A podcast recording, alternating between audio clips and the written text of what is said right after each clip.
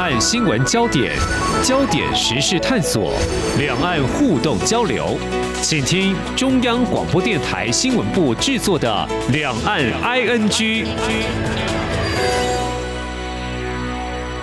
听众朋友，你好，我是黄丽杰，欢迎收听两岸 ING 节目。中国大陆国家主席习近平最近的动向备受外界关注，因为中国国内的经济下行，外交跟军事高级官员行踪不明。呃，他自己则是缺席在印度所举行的二十国集团 G20 峰会，那么出乎意料外没有跟美国的总统拜登会面。不过呢，大约在一周前吧，中国的外交部长王毅却也跟跟美国白宫国家安全顾问苏利文在欧洲的马耳他会面，究竟美中关系出现哪些变化？呃，我们其实谈到这个美中关系好不好啊？呃，大概大家也都知道，二零一八年开始就美中贸易战了，算是重要转折哦。因为这个制度差异啦，还有呃美中两国对外战略等等这些结构性问题日益对立。那么美国所指的跟中国大陆是。竞争不对抗，但是在双方关系整体不好的情况下，中国大陆或者是其他的学者，不包括呃台湾哈，他们怎么样来看美国的关系呢？呃，另外呢，民间的部分又怎么样呢？我们来看这个焦点产业面，最近这个苹果发表 iPhone 手机啊，同样出现这个预购潮，不过市场几乎同时间也掀起了这个沉潜大概三年左右啊，这华为发表的新机话题。虽然这个预告较过去显得低调一点，不过炒热关于是不是突破美国技术封锁呃，这谜底呢，终于在二十五号正式发布会的时候揭晓。那么这段期间，中国大陆民众跟市场。到底有哪些反应？另外呢，也要谈的一个焦点是，从上周开始，台湾的媒体的体育版面多了杭州亚运的报道哦。精彩赛事之外，中国大陆怎么样办好这场体育赛事？民众看法又是什么呢？我们连线中央社驻上海记者李雅文，带来他第一手采访观察。非常欢迎雅文，你好。哎，主持人好，各位听众朋友，大家好。我们现在关注的还是有关美中关系好了，因为台湾的问题其实也在美中的高级官员会谈当中是有触及到的哦。我们刚刚有提到，就是说习近平他没有出席这个 G20 峰会，其实王毅跟苏立文是有会面的，而且看到媒体都有这样的报道。中国的官媒就说，两人会谈有长达十二个小时，呃，当中台湾问题被讨论到哦。从一个面向来看，就是说美中官方呢依旧是保持互动啊，并不是说呃就没有一些沟通。不过，是不是可以这样来前瞻未来美中领导人所谓的拜习会会成局呢？嗯，我刚有提到中国大陆学者的观点，是我们想要了解他们究竟有什么样的看法呢？雅文。呃，是关于这一块，习近平他本来大家是预期说，他如果有出席这个 G 团体的印度峰会的话，也许是有机会可以跟美国总统拜登有一个场边会晤。但因为习近平他后来没有出席，是改派了国务院总理李强过去 G 团体印度峰会。那所以现在大家其实就把眼光放在这个十一月在旧金山举行的这个 APEC 会议。那最近呢，其实有个蛮明确的讯息，就是如同主持人。刚刚提到的，中国外交部长王毅跟美国白宫国家安全顾问苏利文，他们在马耳他有一个会晤。嗯、那这个其实对于一些观察国际关系的学者来看，他们会认为这个其实是一个蛮关键性的。会晤，所以他们会推测说，哎，习近平他也许去美国旧金山参加这个 APEC 会议，然后进而有一个跟美国总统拜登的这个场边会晤，这个机会是蛮大的。那其实有几个推论的理由去支撑他们刚刚所讲的这个习近平会出席这件事情。那首先是说，第一个，习近平去出席这样的会议，然后跟美国拜登总统有会晤，对于他在稳定中国内政上面。是有一些帮助的，如同大家就是现在在媒体上会看到的，中国的经济现在是一个呃比较下滑的态势，嗯，那就是失业率啊，还有说房地产的问题啊，大家薪资有没有往上爬啊，等等的，也就一直在困扰着中国社会。嗯哼，如果说习近平他去美国，呃，跟总统拜登碰面了，他也许是可以释放出一个比较正面的讯息，是说，哎，其实我们中美关关系是可以稳定下来的，因为其实有很多的中国境内的问题，它。是缘起于美国对于中国的一些制裁维度，所以如果说他去处理这样的会议，他其实可以表态的是，我们跟美国关系其实没有那么差，他其实对于稳定民心会有一个比较好的帮助。那就算啦，就算后面也许经济它没有如期的往上有一个。明显的爬升的态势，其实对于中国宣传部门，它还是是有一些嗯。宣传是可以做的，它可以去表述说，哎，其实我们跟美国我们已经事出善意喽，但是我们就是可能在外国势力打压上面，所以导致我们现在的经济状况可能有一些辛苦，所以去 APEC 会议对于中国国家领导人习近平来说，他是。一个进可攻退可守的一个小小的策略，所以在中国大陆这边学者他们有一些判断是认为，呃，习近平去这个十一月 APEC 会议，然后跟美国总统拜登有一个场边会晤的机会，他们推测是蛮高的啦。对，但是也有另外一些说法会认为，美国在安排两个国家元首碰面这件事情上面是好像不太有诚意的，就是说你一直派人，对对，你一直派人。来北京就是跟我们的高阶官员会晤，但是你一方面又持续的在推出一些对于中国，尤其是高科技产业的制裁，会认为说，哎，你好像很诚意不足，哎，你说一套做一套，所以其实有一些中国学者比较趋于鹰派的，会认为，其实你美国你应该拿出你的诚意来，应该是我们来决定我们要不要看在你诚意的份上去跟你碰面。对，这是大概，嗯，如果说可以分为两派的意见，大概是这边的一些比较主流的看法，这样子。就是中国大陆学者看法是两极的，有些是乐见，有些是觉得。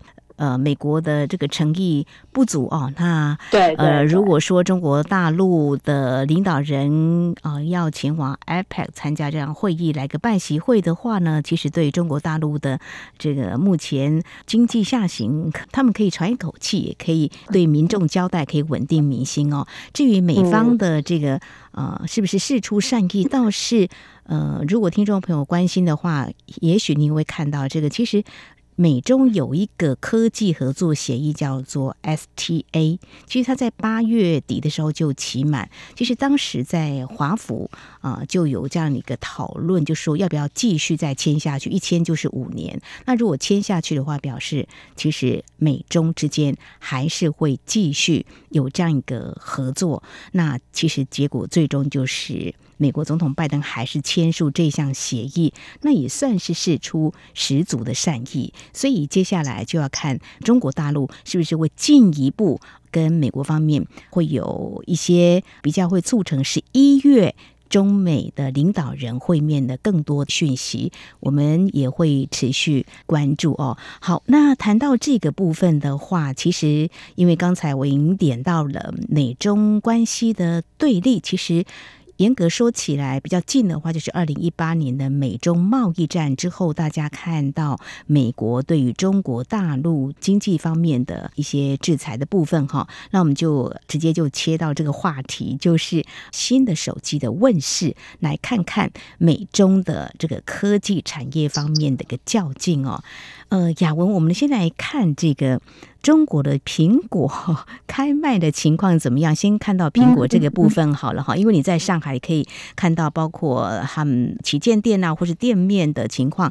因为在台湾还是会有人会关注什么时候啊发表他们的新机，也是会有一般的期待。那中国的情况怎么样呢？嗯，呃。华为在八月底的时候，他们是有发售 Mate 六零的系列手机。那其实这个蛮有趣的，因为他们其实并没有举办一个所谓的手机发表会去介绍这只手机，然后就就开卖了预购了这样子。那这只手机蛮有趣的，就是呃，因为一些手机观察机构、研究机构，他们就是去拆机嘛，那发现说他们用的晶片其实。是是不是已经突破这个所谓的美国高科技围堵的这样子的状态？就是说，他们的晶片是达到这个先进制程的这个部分。那这个手机，所以它在中国的社群也被取了一个蛮有趣的名字，叫做“蒸汽机”。哦、那个“蒸汽”就是指很力争上游的那个蒸汽。嗯、所以它其实某种程度，它承载了蛮多民族主义上面的情绪。大家会把我们跟美国的对抗，把它全部寄望在华为的新品上面。嗯嗯、那很有趣的是说。后来呢，呃，没多久，苹果就是也有这个新品发布嘛。嗯嗯、那他们呢是在九月十五号的晚上开放线上预购。嗯、那其实，在这些话题上，那时候有蛮多的社群，他们在这边都会讨论说：“哎、欸，华为有这样子的新机种，那苹果也刚好出新机，都会去问说：‘哎、欸，你要选哪一支？’然后大家就会有很多讨论啊。哎，你比较喜欢谁啊？你比较支持谁啊？那尤其就是说在。在刚刚所提到这个民族主义的期待之下，大家都对于华为其实有蛮高的期待。那在九月十五号的时候呢，晚上呃，他们这边说开放线上预购嘛，可是很有趣的就是他们的所有的预购的官网啊，还有一些合作平台，他们其实都瞬间就宕机，就是表示说你那个预购的人数是一瞬间都是涌入那个官网去做这个。预购的动作，所以导致就是官网它一夕之间就是没有办法再进去，甚至宕机。然后这个也跑到他们的微博的热搜话题这样子。那就是说，目前显示好像，哎、欸，这两款手机在这边好像其实都有彼此的支持者啦。也就是说，苹果的新品销售在这边。目前看起来好像他也没有受到非常大的打击，他还是有他一定的呃市占率，还有他的支持者。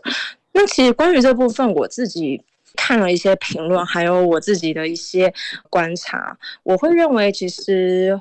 华为手机跟苹果手机，它的比较其实好像不太应该把它放在同一个平台上去做比较。怎么说呢？对对对，因为、嗯、对，因为其实毕竟这两个品牌，它在消费者定位上面其实还是不太一样的。因为苹果它的定位就是非常的明显，它就是高阶智慧型手机。你其实你看它售价，知道它其实并不是一个 非常平易近人的价钱，它就是一个比较高阶的智慧型手机。然后，包括说它这样子。每一年推出新品，嗯，苹果的消费者他某种程度是有一种精神信仰的，嗯。嗯、就是我使用这个品牌，我其实并不是只是完全很理性的享受那个硬体上或者软体上的东西，嗯、对他某种程度是有一点精神上面的信仰，所以你说有没有可能因为民族主义的情节去把？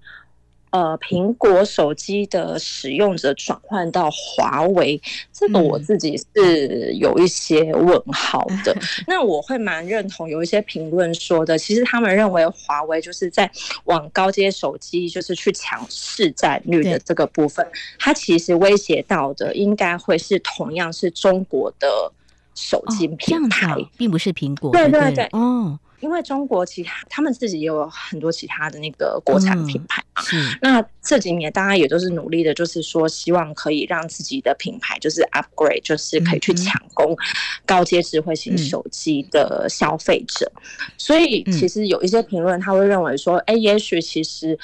呃，华为最大的对手其实也许不是苹果，而是其他就是试图去让自己的品牌拉到高阶智慧型手机的其他中国国产品牌，他们才是呃可能算是同一个量级的竞争者。对对对，这个是呃目前在这边就是比较有趣的观察，大概是这样。嗯，就是说会用苹果手机的 iPhone 的话，应该。呃，品牌这个忠诚度嘛，哈，就一种信仰。对他，对对对，就是嗯，我们说果粉嘛，然后其实华为称花粉，但就我自己的观察啦，还有就是看。蛮多这边的一些讨论，我会觉得，也许在这个讨论上面，它其实可能不太能够把它放在同一个平台上面去做一个很直接性的比较，还是有一些差别的。对对对，好，谢谢雅文提供你的观点。那相对就来看华为，他在二十五号正式发表新机，呃，媒体也有这方面的解读啦，应该可能或多或少有个特别的意义哦。可以看到美中贸易战所延伸的吗？因为华为创办人就任正非的女儿，就是华为副董事长兼财务长孟晚舟。嗯，他获释离开加拿大，返抵中国两周年，释放当天就是二十五号，然后那、嗯、所以呃，他发表会的情况怎么样？因为很多媒体都盯着看吧，嗯、对不对？对对，这部分非常有趣，就是、嗯、呃，华为大概是在，哎，我记得是九月十四号的时候，就是。嗯说他们要办一个秋季全场景新品发表会，就是说他们会把他们接下来要推出的新品都会在这个发表会上面，就是做一个呃介绍这样子。那九月二十五号这个日子，其实是华为官方并没有特别解释啊，但是外界都认为这个应该不是 偶然，就是说因为孟晚舟她是华为创办人任正非的长女嘛，那她先前就是因为。违反那个美国的一些禁令制裁，所以他呃拘留滞留在加拿大，嗯嗯，很呃好哎几年的时间，两三年两年的时间，对对对，然后后来就是他其实成为一个呃中国、美国、加拿大。它变成一个有点类似人质外交的那一种较劲。那九月二十五号就是孟晚舟他那时候呃从加拿大获释回到北京降落在深圳的机场的日子，今年的九月二十五日就满两周年，所以大家都会认为华为挑这个日子办新品发表会。嗯，应该不是偶然，它有它蛮深的意义在。虽然官方并没有特别去解释或者承认这件事情。嗯哼，是那天的记者会，您在上海那边可以透过网络看到这个，呃，是不是也是反应很热烈吗？要不要呃预预购之后是不是也要等啊？对他们二十五号这一天就是。在下午的时候办发表会嘛，那其实他们华为官方就有透露说，哎，你在哪一些平台是可以看到我们这个发表会全程直播的？那我算了一下，就是根据华为他们官方自己发布的讯息，有一百四十个媒体在他们的平台上面全程直播，其中。非常特别的是新华社是中国的国家通讯社，嗯哼，但是他也为这一家民营企业。做了直播，所以华为它在中国的一些分量还有代表的意涵，其实真的是不言而喻的。而且刚刚讲了一百四十家只是媒体哦，还不包括华为他们自己的一些官网通路，还有实体店家这些其他的管道。嗯，对，所以他们在这个部分那个媒体的排场。宣传的排场，嗯，真的算是非常惊人。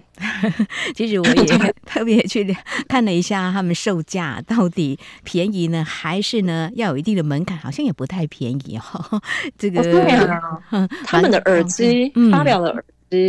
我算了一下，其实跟苹果差不多，对台币也是六千多块，所以诉求比较高端一点的哈。那在目前这几年看起来，就是呃手机的这个市场是比较低迷一点，但是呢，发表新机呢，是不是会带来买气呢？这也是值得观察。还有个重点就是它的技术是不是有突破美国的封锁？我想这是在产业界也相对重视的一个角度哦。好，那这个华为。你的新机呢，不仅在中国市场贩售，呃，它呢。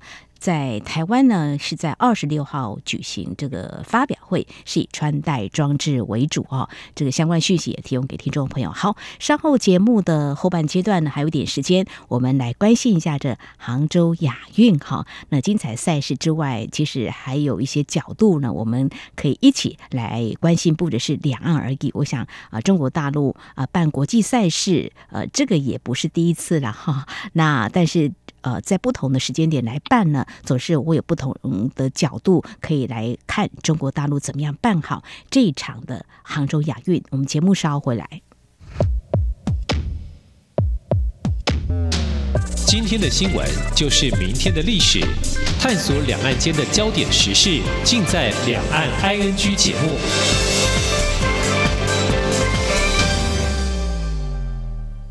串联文化，凝聚心意。广播让世界声息相通。您现在收听的是中央广播电台，我是蔡英文，祝 RTI 央广九十五周年快乐。这里是中央广播电台，听众朋友继续收听的节目《两岸 ING》。我们节目持续连线人在上海的中央社驻上海记者李雅文。接下来，我们来关心体育的赛事啊。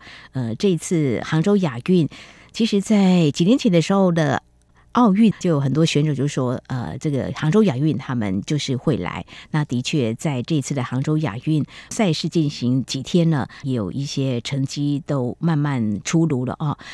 台湾跟中国大陆是各有斩获了哈。那在台湾的部分，我是关注了像我们的杨永伟二十四号在柔道男子六十公斤，他拿下一面金牌，是这届亚运台湾的第一面金牌，呃，也是台湾在亚运史上第一面柔道金牌。那我们的柔道女王连珍玲在二十五号在杭州亚运女子五十七公斤级击退日本劲敌玉置桃奥，不止为自己拿下第一面的亚。运的金牌也为台湾在这届亚运进账第二金。当然，中国大陆呢，好手也是蛮多的哈，也有很多的赛事呢，大家会来持续关注。不过，接下来我们倒是关注另外一个焦点，跟刚才我们所触及到的中国大陆的经济呢，因为呃处于比较低迷的一个情况之下，那么对于这个也要花不少钱。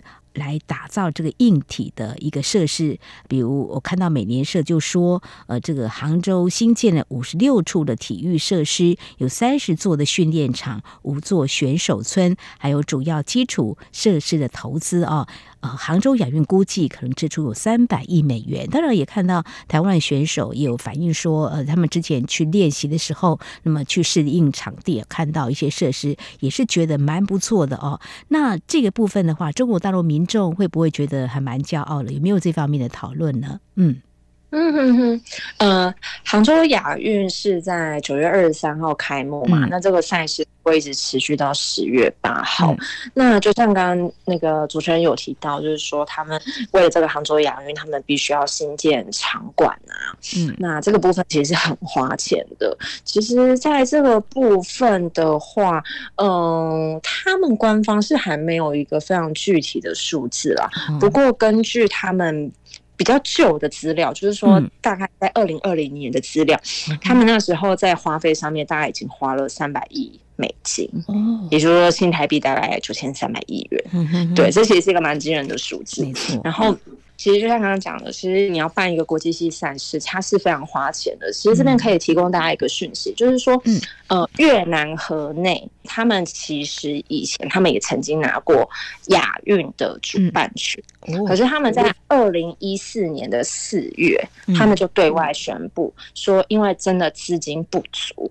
所以他们宣布，就是说他们放弃五年后的这个亚运主办权。嗯，那他们其实那时候国内也有蛮多的声音，就是在质疑说，因为那时候是二零零八年，嗯，呃，雷曼兄弟之后，大家都还在那个金融复苏之中嘛，会认为说，哎，你花这么多钱去办一个。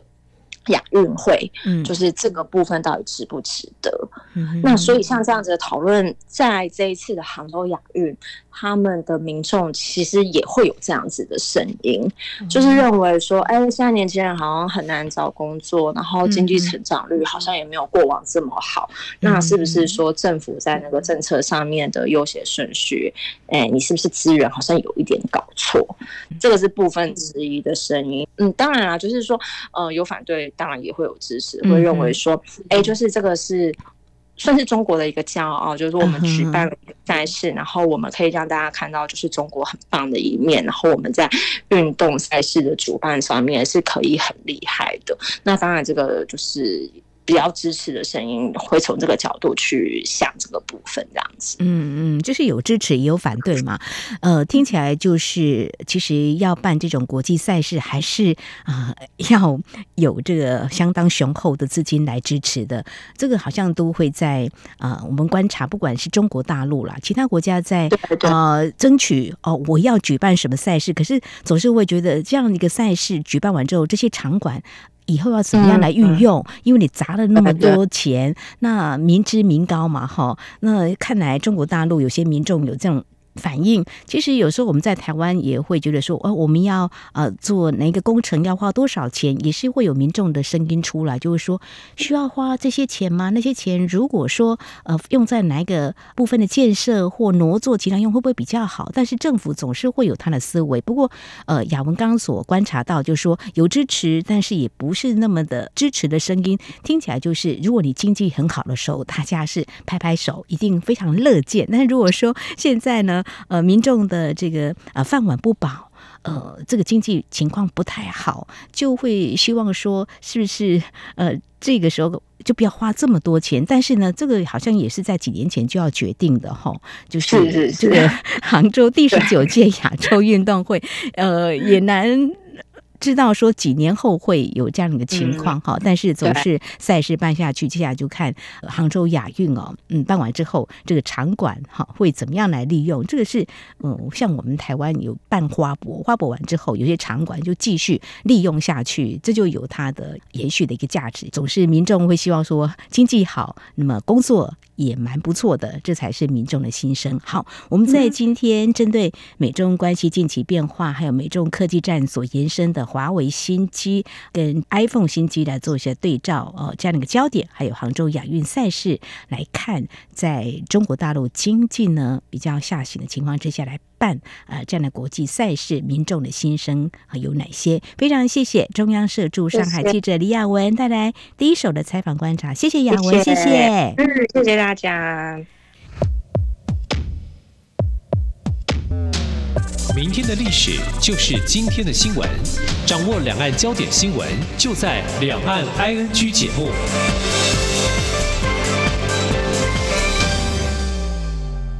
好，那么在节目尾声，几个相关的新闻焦点，我们一起来关心。首先是有关手机的买气哦。和硕董事长童子贤今天出席一项公开场合，那么在会前接受媒体短暂采访，他指出呢，这阵子产业界谈到包括景气低迷、通膨、俄罗斯跟乌克兰的战争、换机意愿不高等等这些不利因素。不过呢，尽管目前全球消费是处于低迷，新产品还是有刺激消费意愿的动力。力全球智慧型手机每三年到四年仍旧有旧换新的换机潮，那么加上新款手机运作会更有效率，对于市场消费意愿呢也会有加分作用的。另外，他说跨入九月到十一月，智慧型手机整体消费力道还是会比第二季低迷状况要好很多，看来会有一波高峰。